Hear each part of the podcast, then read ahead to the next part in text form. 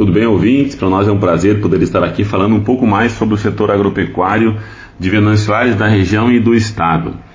Nós uh, não é de, de, não é novidade, né? Nós estamos aí num período uh, interessante, o frio chegando, o inverno chegando, né? Com umidade, nós tivemos aí ventos fortes. Uh, e isso tudo, né? Juntando com, com, com o excesso de chuva e a umidade no solo que ainda nós temos dos últimos 15 dias, tudo isso faz com que as nossas colheitas das safras de verão se alonguem e se atrasem um pouco mais. Especificamente na nossa região fumageira, na região do fumo, muitos produtores costumam, depois da colheita aí em dezembro, novembro, dezembro, janeiro do fumo, né, fazer um milho safrinha, plantar um milho no pós-fumo, que é uma, uma, uma, uma diversificação de cultura bastante importante, né. Mas como esse milho é plantado então mais para o final do período, recomendado, este milho hoje ainda está em fase de colheita. Muitos produtores estão com dificuldade, devido a essas questões climáticas das últimas duas semanas, de realizar a colheita desse milho. Venâncio Soares tem uma, uma área muito grande de milho silagem e milho grão plantada no safrinha, no pós-fumo, e nós estamos tendo aí agora uma dificuldade bastante grande de entrar nas lavouras para realizar a colheita.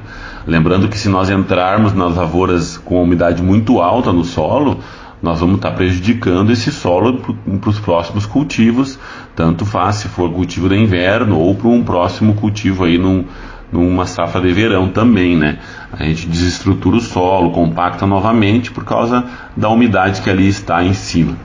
Tanto milho como soja são culturas que em Soares estão atrasadas. A soja também se encontra num período aí de atraso de colheita.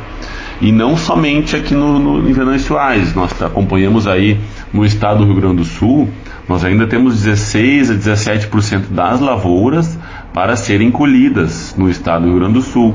Uh, tudo isso, esse atraso nas colheitas das grandes culturas de verão, tanto milho como soja, se deve aí em grande parte à situação que ocorreu no verão agora que a gente teve baixa umidade e os produtores, ao longo do verão, foram esperando as oportunidades de umidade no solo para ir plantando suas culturas de verão.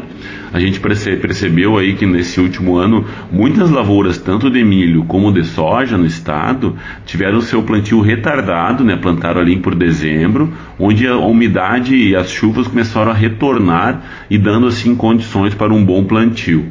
Inclusive a gente percebe aí que algumas lavouras plantadas mais no tarde, de milho especificamente, elas têm uma condição sanitária e de produtividade maior do que as lavouras plantadas no início do verão, né? Em setembro, agosto, setembro, outubro, ali foi, foi a parte, o período de plantio das lavouras de milho que tiveram grande dificuldade.